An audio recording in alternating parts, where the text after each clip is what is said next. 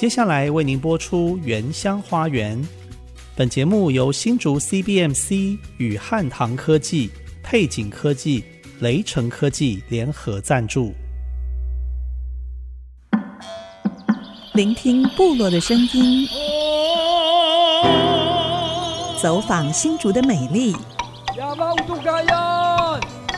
从坚实五峰起行，体验多姿多彩的原民文化，邀您莅临新竹原住民的原乡花园。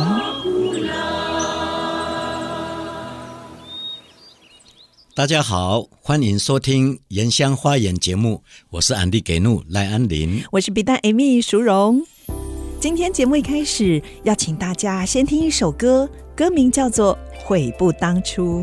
明大度龙塞金，这是由一位王明新牧师作词作曲，用他的母语布农族语写的歌。过去他曾经被酒瘾控制，人生黑暗，没有盼望。当他靠着信仰戒酒成功，也开始积极帮助酗酒的原住民脱离酒精的控制，一直到他离开这个世界。我们一起来听这首《悔不当初》。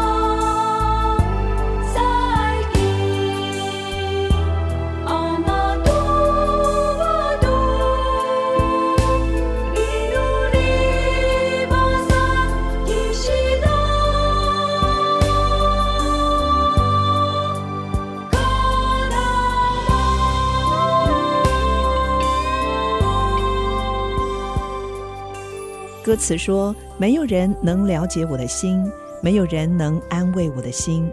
想起世上的一切，我走过的路，我黯然悔不当初。我心哭泣，耶稣，我恳求你，求你怜悯我这个罪人。我愿来到主面前认罪悔改，耶稣。”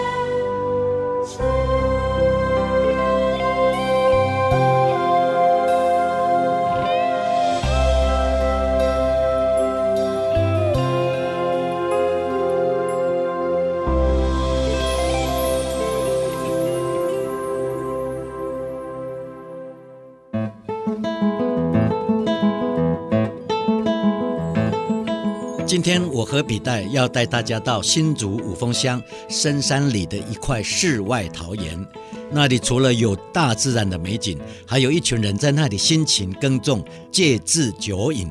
努力改变自己的生命，是充满希望的一个地方哦。没错，我们要来采访在二零零六年成立的台湾原住民戒酒德胜关怀协会。这是由协会创会理事长温永生牧师，他集结多位原住民教会的牧师和传道人共同成立的一个戒酒中心，透过基督的福音，帮助酗酒的族人脱离酒精的控制。今天我们要采访的两位来宾，王忠义传道和现任秘书长沙泽荣牧师，他们两位过去也是酒精成瘾的人，甚至家族很多成员都酗酒。嗯，但是现在他们以过来人的得胜经历，在协会帮助全台十六族来自不同部落的人戒治酒瘾，他们的爱心和耐心。让我们相当的佩服。是，不管是要戒断烟瘾、酒瘾，或者是毒瘾，其实都是一条不容易走的路。除了自己戒断的决心，更需要坚强的支持系统，才能够胜过成瘾的控制。继续，我们来听收录在原圣协会发行创作专辑的一首歌。我感谢你，这也是许多在协会接受福音戒酒的弟兄们心里最深的感动。我感谢你。我靠着你，安息，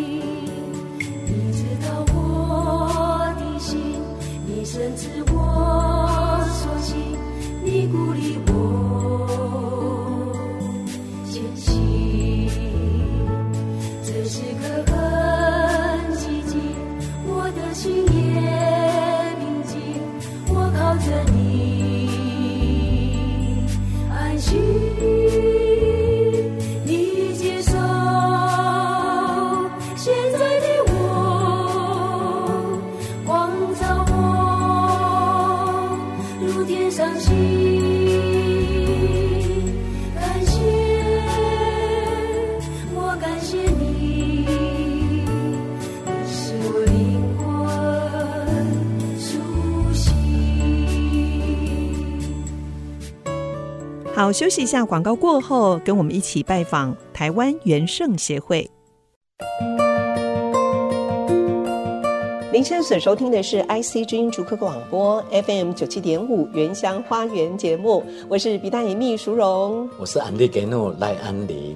安利牧师，今天我们转了好几个弯，来到五峰乡，这是最高峰吗？对，海拔大概将近一千。哇啊！而且这个是 对，有一个让我非常佩服的地方，这个是原住民戒酒中心，是台湾原住民戒酒德胜关怀协会。所以我们今天就要来采访两位，一个是王忠义传道。还有沙泽荣牧师，我们先欢迎两位中医传道，您好。呃，淑荣姐妹，安利牧师平安。还有沙牧师，您好。是，谢谢安利牧师，还有笔袋，嗯、你们好。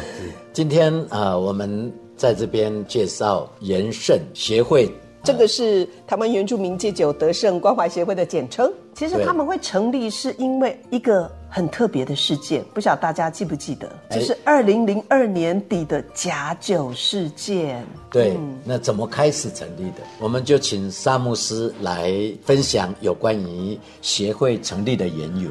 好，是的，啊，原圣协会成立呢，草创在二零零二年，因着有一个假米酒的事件。原圣协会呢，在早期呢，是有一个王明星牧师带领他的同工，因为王明信牧师他本身过去有酗酒的那个部分，嗯、所以啊，当他遇见这个啊温永生牧师的时候呢，温永生牧师呢就是帮助王明信牧师可以在假米酒事件啊就开始燃起这样的一个意向。您说温永生牧师就是客家宣教神学院的院长？哎，是的，没错，是。呃，我还记得在那段期间，原乡部落好多地方都在办丧事，就是因为喝了那个假酒。其实我们今天谈这个主题哈，嗯，戒酒中心，我是很深的那种感触。为什么？我小的时候，我爸爸跟我妈妈，我跟他们下山到竹东，嗯哼，结果在路上就碰到了大卡车会车嘛，哦、我们叫让嘛，是。结果好大的车子里面全部都是米酒台啤，结果是酒厂的车。对，我爸爸就说：“哇，那么多的马古让。”马古浪是什么？拉古浪是日语话，就是炸弹。这些酒就像炸弹一样。对啊，来炸我们的部落了。原住民最大的困难，也就是因为醉酒的事情。是。所以我想问一下，忠义传道是什么样的机会参加了延圣戒酒的服务工作？啊，这个也要从我哥哥哈王明信牧师哈，之前我就是跑船的。哦，跑船哎，跑船十多年，快二十年了。然后回来台湾的时候，还是一直在喝酒，没有跟家里人在一起，在外面在流浪。嗯啊，一次我大哥就跟我说，能不能参加那个特会？因为那次的特会是有五六间的原住民教会聚在一起。然后我就说好。那一次是我还带了我的朋友，他口袋还带酒，还带香烟。进教会哦。到这个大溪怀恩教会。嗯。然后到大溪华人教会的时候，因为他的外面是有那个阶梯嘛，那时候就是很多人了。但是我看到他们的笑容，我就有一种这都是在骗人的吧？哦，是不是故意那么喜乐让我看到？演给你们看。对对，这样的。然后我上到二楼的时候，每一间教会都要唱那首《我是原住民，我不喝酒》这首歌。哦、对，嗯。那个时候，那个我的朋友还叫说要不要去抽烟喝酒，因为身上就带着烟酒。对啊，嗯、我就有勇敢的心说不，嗯，我就抵挡了，我说不要。哦，那天的时候，我就两三间的教会在那边一直连续在唱，可是我感觉到有被打动哦。对，哦，热流，被感动。那个时候我就不知不觉，不知道是怎么样的力量。让我走到场地中央，我就跪下来祷告。我也知道，可能他们的眼光会把我看作是啊，酒醉的人就会这样。可是我都不在乎那个眼光。你就勇敢的出来，跪到那个场中央，我就说跟神说：“主啊，给我力量，我要跟他们一样，我要脱离这个酒的捆绑，我要天天喜乐。”嗯。然后我大哥王敏信牧师就看到我，他就来抱我，抱我的时候我就讲一句话说：今天的王忠义已经死了，明日的王忠义是不一样了，已经得胜了。嗯，啊，从那个时候特会完的时候回到家里，那个时候我住在我哥哥那边，然后早上起来的时候，真的脑海里就是空空的，空的。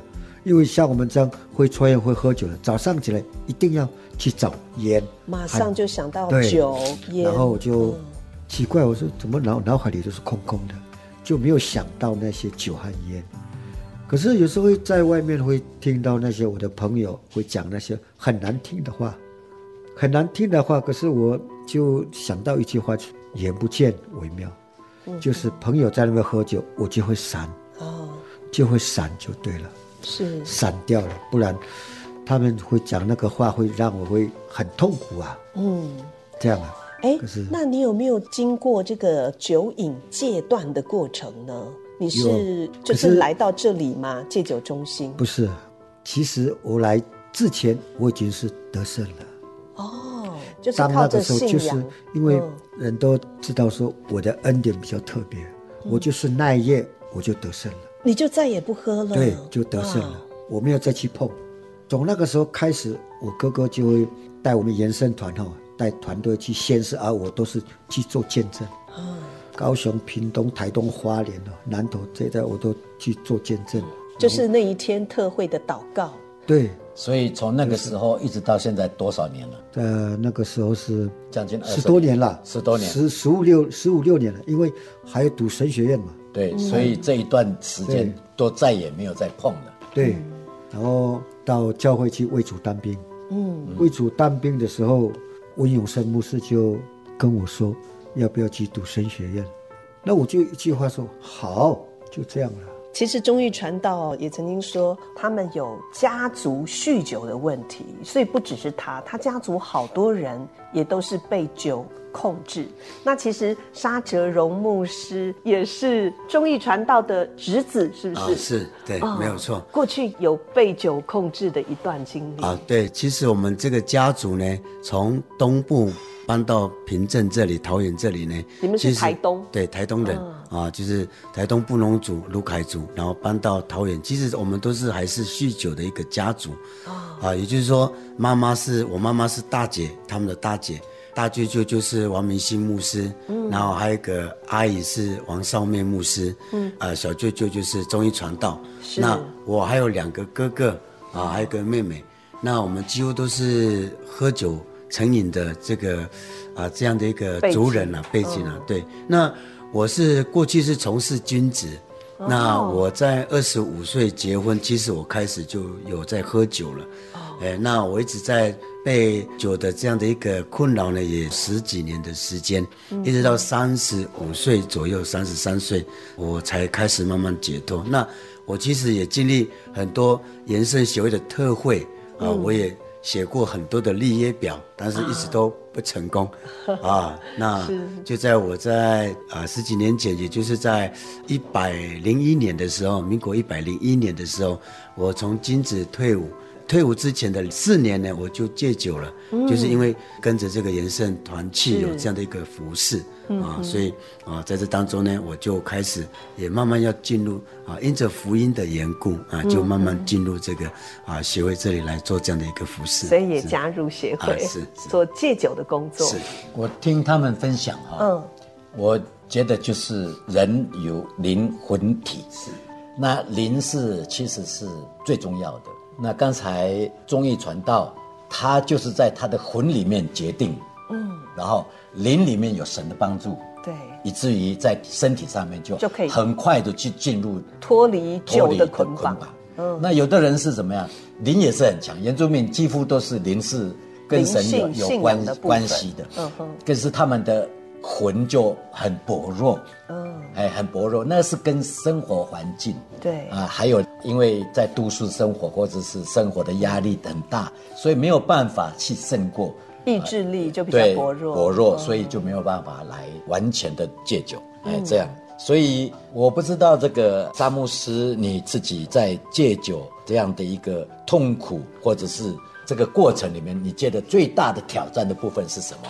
啊、呃，因为我从事君子嘛，所以就是朋友的应酬啊，跟自己的生活的部分呢，让我很难去，就是想到要戒酒啊，就会一直在这个部分呢，就会一直让自己啊陷于那个酒的快乐啦。嗯，就喝酒是觉得是说是可以是很快乐的，很舒服的，也可以忘记烦恼啊，是也是这样子，是是是是。嗯呃，所以因为有酒驾的状况，那因为以前在军职啊，犯错的话有关禁闭嘛，对对，那造成我自己在军中的生活是很很不喜，很不光彩，哎，对，很不光彩的，啊，嗯、所以这个上上面的长官或是下面的学弟妹啊，或是觉得会，哎，这个这个学长就觉得好像是每天都是。以酒为伍的感觉，每天都醉醺醺的，对对，来上班。哎，对，就是休假休几天也喝几天了。那有时候都会是带着宿醉回到工作的地方。哎，他们会不会也把原住民贴一个标签，就是啊，原住民都是这样爱喝酒的？啊，没有错，绝对都是这样。那因为我们本身原住民在军中其实就是蛮优秀的了。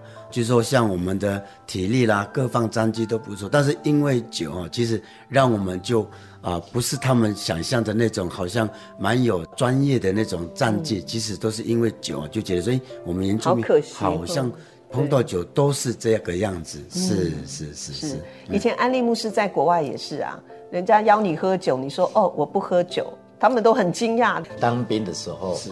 连长看到那个兵籍资料是原住民，他说：“你酒量不错吧？” 我说：“报告连长，我滴酒不沾。” 哇，他就不相信呐、啊，可是下巴掉下来。对，后来呢，我真的是没有喝酒嘛，嗯，然后我就取了他的信任，然后我就当参医人士，哎，人事官。参医哦，对，参参医人士。参参医是很重要的行政，管所有的休假啊、晋升啊这样的。呃，我是比较幸运的，但是戒酒的过程其实是非常非常不容易的，而且这个是跟大环境是有关系的。是。后来呢，其实我从金子退下来之后呢，其实二方面是太太的鼓励。啊，因为其实我在喝酒的过程中，其实我们也谈过很多次的离婚。因为我自己喝酒的人，我也很清楚说不要离婚，但是我的太太很强烈的要跟我离婚，因为她觉得在这个有喝酒的男人老公啊，是这个生活实在是不愉快的。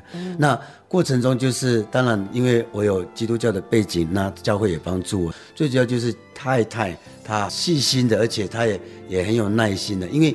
我金子退下来，有慢慢有稍微一点改变了，嗯，哦，那因为我要回到正常的工作，就是怕如果继续喝没有没有工作，找不到工作，继续喝就是可能就是身体就越来越差，是，所以我有一点点的反省、警醒一下自己，所以太太也鼓励我啊，希望我能够在这个退职啊过程中呢，能够很快的把这个酒瘾呢、酗酒的习惯呢，慢慢的把它戒除。所以这样子，您也是到元盛协会来戒酒吗？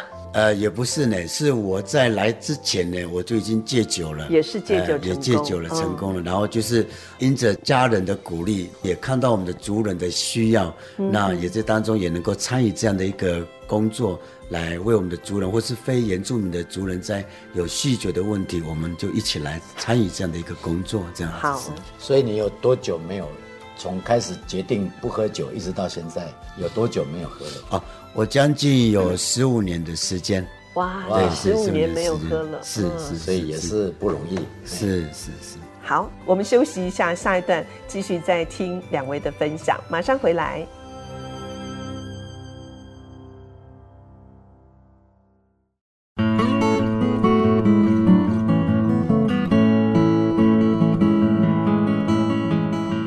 欢迎回到《原乡花园》节目，我是安迪给努赖安林，我是比娜艾米淑荣。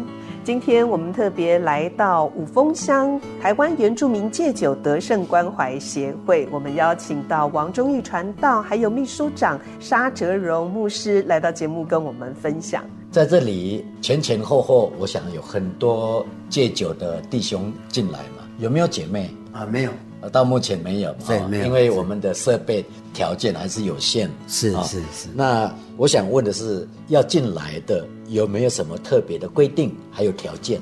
中医传道，你可以来分享。呃，这个规定当然是有哦，最重要的就是他有一颗愿意的心，嗯，而不是被家里逼迫。当然了，家里哈希望他能够很快的来这边，可是我们这边规定是还要面谈哦啊。面谈之后，看他的态度是不是真正的有那颗愿意的心。对，如果没有愿意的心，你进来这里，心没有在这里。我们在这里是最重要，就是进来了，我们就是要让他知道，你要抓住神，要仰望依靠神，不是依靠人。来这里，你也要照这里的规定。嗯，所以我们刚才来的时候，我们不是去看到这边农场的一些状况，种好多树，还有鸡鸭，对，各种植物，对，啊，这些都是要帮助他们学会了一技之长嘛。对，是的，嗯，呃，是的，因为这些南美也是台大的这个教授，台北林良堂的方正成牧师哈，他们的团队过来这边教导我们怎么弄的。嗯然后在这个的时候，我们也可以教导这些弟兄怎么去种植，啊，怎么去啊收成之后怎么去弄成蓝莓酱，对，蓝莓酱，哎，还有这个养鸡哦，回家之后啊，学习要怎怎么样用自然的方法，哎，不是哦，像说在外面的那个味道很臭啊啊，这个样子啊，就是也要让弟兄他们有愿意的心去学了。如果强迫他们呢，好像他们不愿意。最重要就是他们要一颗愿意的心。我们也会鼓励他们说：既然来这里了，你要完全的放下。嗯哼，放下，就是我们的个性脾气哈。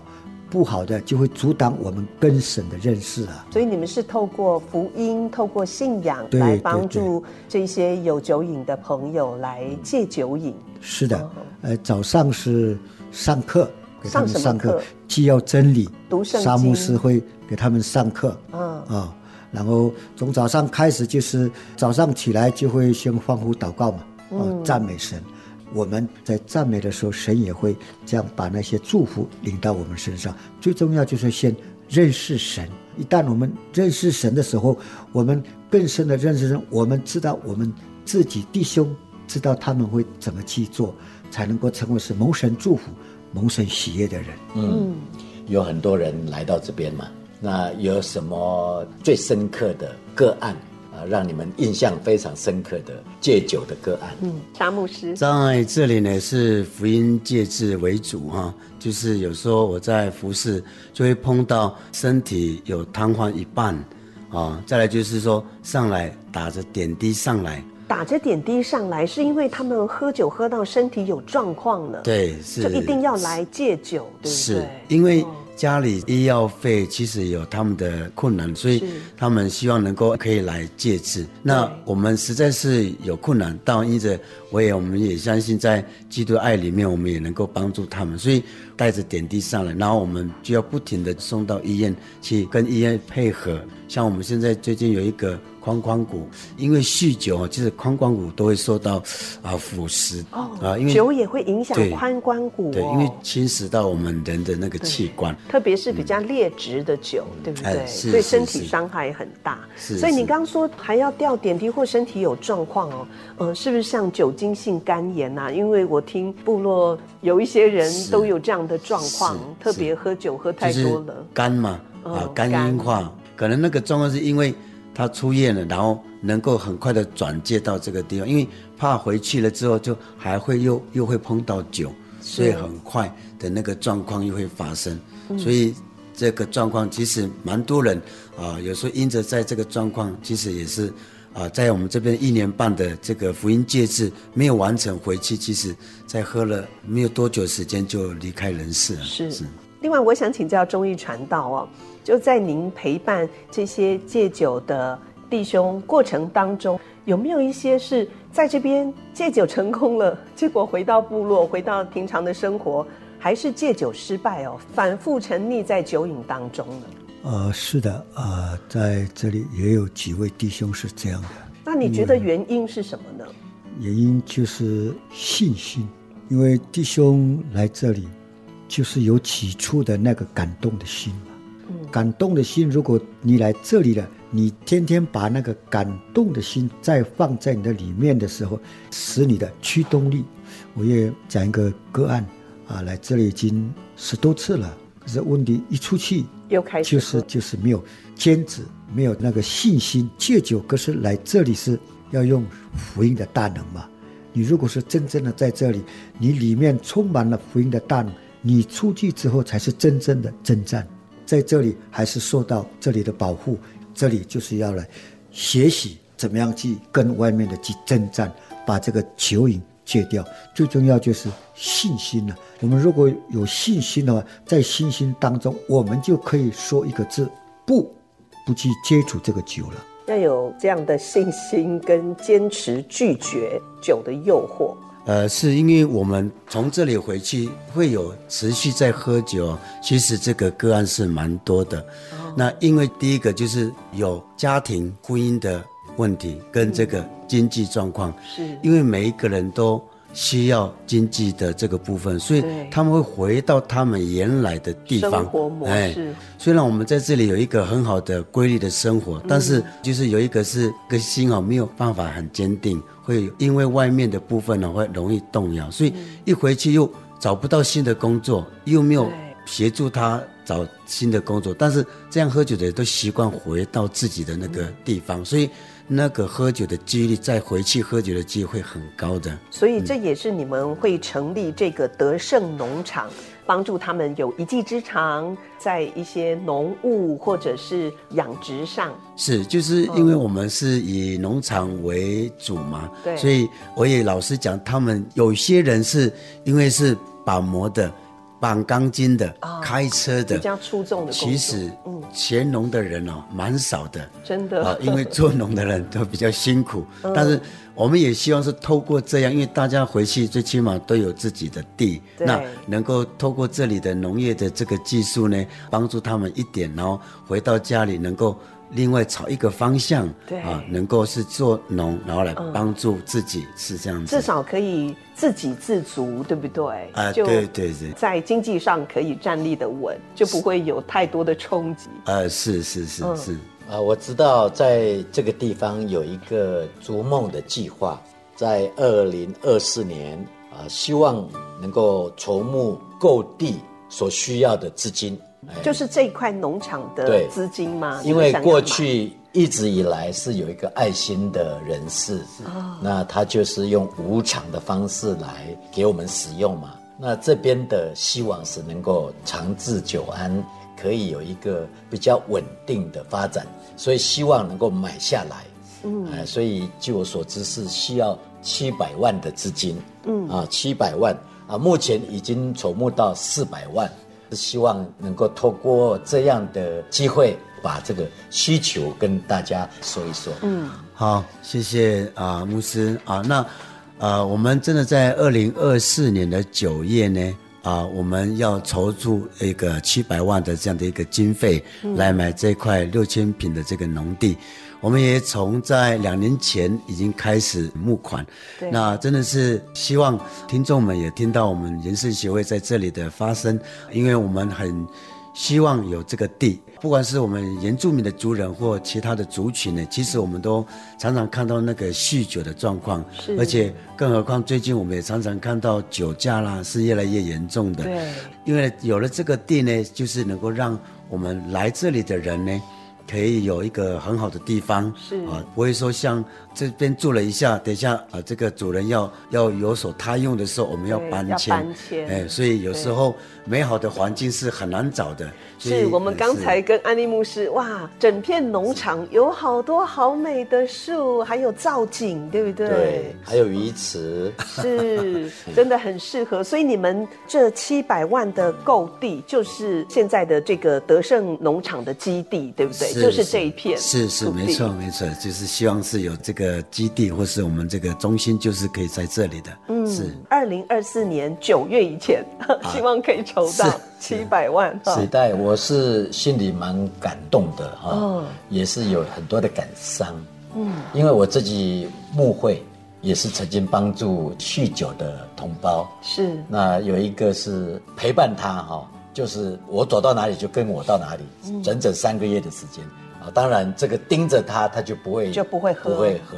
可是三个月之后，没有多久，他又又变成是一个酒鬼这样。嗯，所以我觉得这个地方是很宝贵的地方，尤其是中医传道在这边十多年，沙牧师也是七八年的时间，一定要有人有这样的一个坚持的理念。对啊。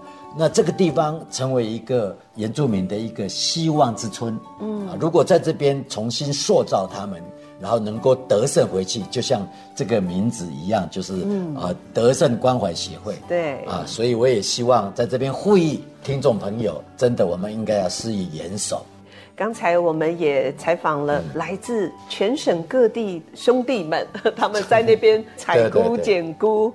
协会呢，也为了这个农场购地举办一些义卖的行动。现在在我手边就有他们出版的诗歌创作 CD 哦，一个叫《展翅上腾》，一个叫《不再一样》哦。听说第一张还是到韩国录制的哦。呃，是到韩国录制的。我其实是第二专辑，是我有在上面。嗯，那第一专辑是因为我还没有真正进入到这个协会，呃，协会，因为这个是在二零零几的时候啊，开始，因为到韩国去，那王明星牧师呢，跟温永生牧师呢，带几位同工就一起到韩国来录制这第一张的专辑啊，又，呃，叫《展翅上腾》啊。第二集呢是。在台中啊，台中，因为这两两个 CD 呢，其实都是由韩国牧师来协助我们的。嗯，那在第二集的专辑呢，啊，我有幸就来参与啊，这当中当一个和声的一个角色，嗯，是这样子。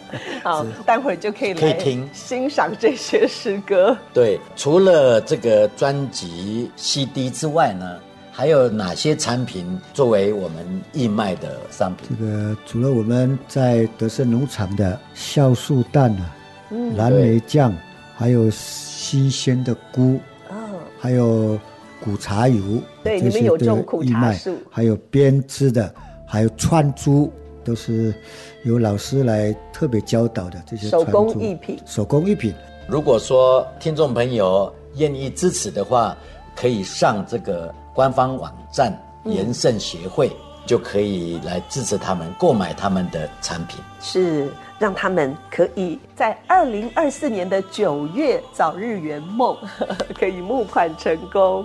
我们来一起说一句话好不好？嗯，因为这个就是我刚刚进来的时候很明显的一个标语，我们一起来说。我是原住民，我不喝酒。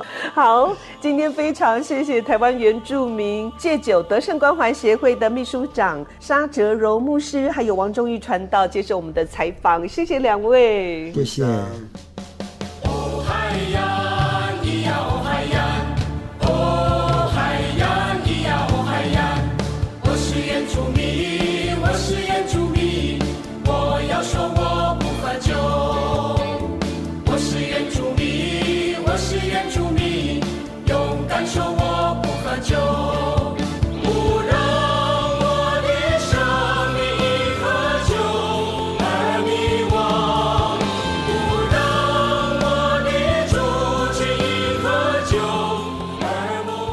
现在听到的这一首《德胜原住民》，就是刚才沙牧师介绍在韩国录制的《展翅上腾》专辑主打歌，也是协会推动“我是原住民，我不喝酒”复兴运动的主题歌。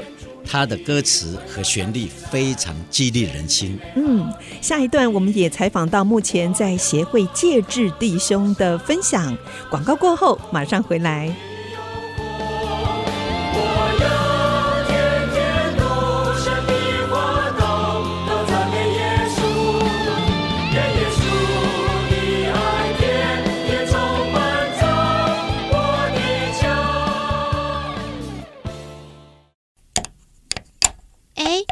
好像坏了，哪里坏？这是我们打样的口簧琴，要这样用。不懂要问嘛。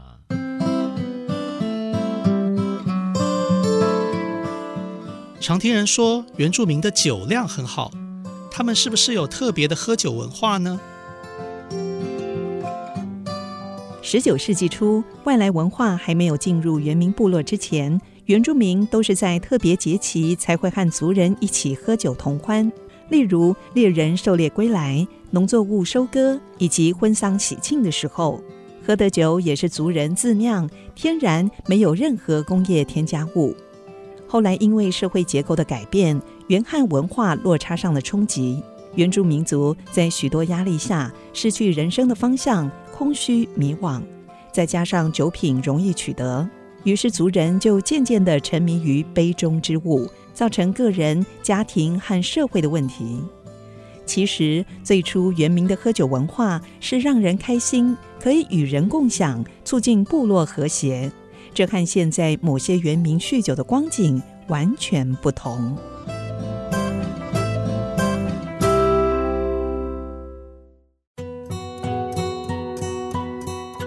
迎回到《原乡花园》节目，我是比大 Amy 淑荣，我是安迪给怒赖安林。继续，我们要介绍一位从花莲来的江弟兄，是不是可以跟我们分享一下是什么样的机会，你来到了元圣戒酒中心呢？是因为教会的牧师也看到我那个时候就，就其实我那个时候也是过得很很低沉，生活过得很低沉，就是一直就待在家里不出门，宅男一样。不出门啊，不工作啊，就晚上一直喝酒。嗯，那时候是还没有来协协会之前的，生活。听说您进出协会也有四次了，对，四次，应该说是前面的第一次是真正的满期，满期出去的时候，有的时候可以靠自己，因为就是在部落环境关系，因为每走五步路就有人在喝酒，走几步路就一坨，是，而且商店非常多，嗯，到处都有卖酒，就是那个时候就很不容易啊，真的就是因为环境的关系这样子。而且又遇到工作，因为身体上也不是说很好，嗯，所以说我只能做那个像安心上工啊，那些捡垃圾那些工作。所以在工作上不是也不顺利，顺利，又会想要喝酒。对对对。嗯，有没有发生一些遗憾的事？因为你醉酒时。呃，有，有时候因为喝喝醉酒了嘛，就是晚上会闹，把一些不如意的事记在心里面，跟家人啊有吵架了。甚至呢是跌倒了，所以头部都有受过伤。那你在元盛，这已经是第四次了。对，很快的你也要离开这里，对不对？哎，我想说还没有决定说要马上回家。其实牧师他们也是在鼓励我说，来四次了嘛，知道我们这边的作息，嗯，而且懂圣经，如果说可以的话就。留下来，所以这也是你的期待。对，希望在元盛不只是戒断酒瘾，嗯，你也可以继续留下来，帮助其他的弟兄。对，非常谢谢江弟兄你的分享，谢谢你。谢谢。继续，我们要介绍这位是彭弟兄。那彭弟兄是来自哪里？台东。这是你第一次来元盛协会。对。当初为什么会来到元盛戒酒？就是被酒捆绑嘛，因为有就是为喝酒，离婚，家庭破碎，然后酒这个福音机构就来到这里来戒治。我来这边已经一年多了，算是已经戒断了。对对对对。那要准备回家了吗？也、yeah, 对。那家人呢也很期待再相聚。对对对。嗯，那你觉得你在这一年当中，你最大的收获，还有你戒酒的心得？它让我改变我这一生，有让我有新的希望、新的盼望。如果回到原乡去，哎、哦，还是有原来的很多的引诱，对、哦，很容易，很容易就买酒，甚至还邀你一起喝，哇，那怎么办？你有，你相信你能够胜过吗？我相信上帝，我用福音靠教会来战胜这个酒瘾。所以你一回到自己的部落。也是要赶快回到教会，对，加入教会，对对对，让一群弟兄姐妹帮助你哦。看到我的在这边的学习，让他们知道，或是帮助酗酒的朋友看到我改变。那你回到部落，会不会想跟家人重新建立好的关系呢？比方自己的太太、孩子们，这个有想，有想，有有，有在计划，有有有。你只要愿意想，而且你相信。一定会成功的。最后，我再想问一个问题，就是对年轻的族人、原民的孩子，你有哪些过来人的劝勉，想对他们说什么话？因为我们看到在部落有越来越年轻的孩子也开始喝酒、抽烟，那你会怎么样来劝勉他们呢？我是用我自己的行动，这边的教导。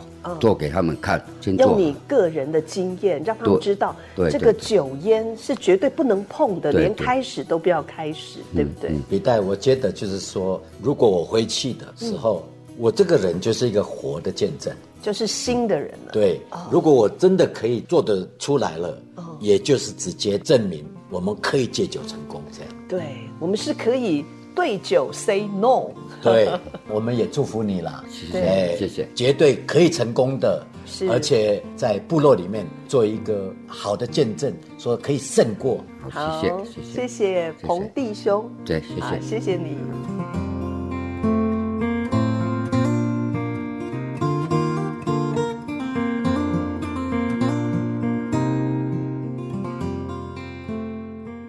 其实我来到这边采访，有一些话不吐不快。嗯，什么话？因为我感觉到他们这一批人好像是被遗忘的一群人，在深山里头，而且整个的环境是比较克难的。对啊，我去他们的洗手间，嗯，然后他们的床铺是大通铺，全部的设备都好像是工寮一样。嗯，而且他们现在连煮饭都要用我们很古早的那个灶炉，对不对？对，用木材。用木材。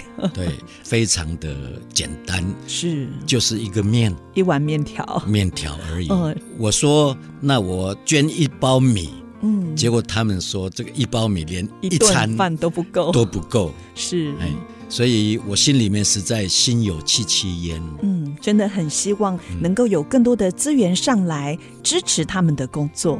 对，其实除了这两位弟兄刚才的分享。另外还有一位阿美族的张弟兄也谈到自己就读高中的孩子年纪轻轻就有酗酒的问题，嗯，心里非常的担忧。是，其实这也是有一些部落现在正面对的问题，就是喝酒的年龄越来越下降。嗯，曾经有人统计，一九八零年代后期，台湾原住民酒瘾盛行率高达四到五成。造成个人健康上受损、财务困难、家庭破碎。不单单原民朋友，我们也看到社会上，只要有人养成酗酒的恶习，对个人和社会都有很大的影响。就像我们常在电视上看到，酒后开车发生车祸，让很多无辜的家庭破碎，就是酒精成瘾带来的祸害。嗯，的确。今天我们很高兴到五峰乡的元盛农场为大家介绍元盛协会的工作，因为他们默默的付出、爱心的陪伴，让这群原本人生没有盼望的人，生命可以被改变，不再一样。笔袋，我们刚刚认识那一位在地五峰乡桃山村的泰雅青年，嗯，他国小六年级就开始喝酒，是，虽然现在因为喝酒导致中风。但是他在这里努力借治复健，嗯，现在他也快要回到自己的部落，要重新出发了。是啊，真的很为他高兴，看到他充满自信、坚定的眼神，对未来充满了希望哦。我也相信原住民戒酒复兴运动，在大家的努力之下，一定会看到成果的。没错，就让我们从“我是原住民，我不喝酒”这一句话开始翻转原住民部落。是，我是原住民，我不喝酒。最后，我们一起来听元盛协会创作的这首歌《新造的人》，也祝福他们明年九月可以顺利募款，买到现在德胜农场的地，继续这一项有意义的工作。我是彼得 Amy 淑荣。我是安利给怒赖安林，下个礼拜原乡花园节目再会，拜拜，拜拜。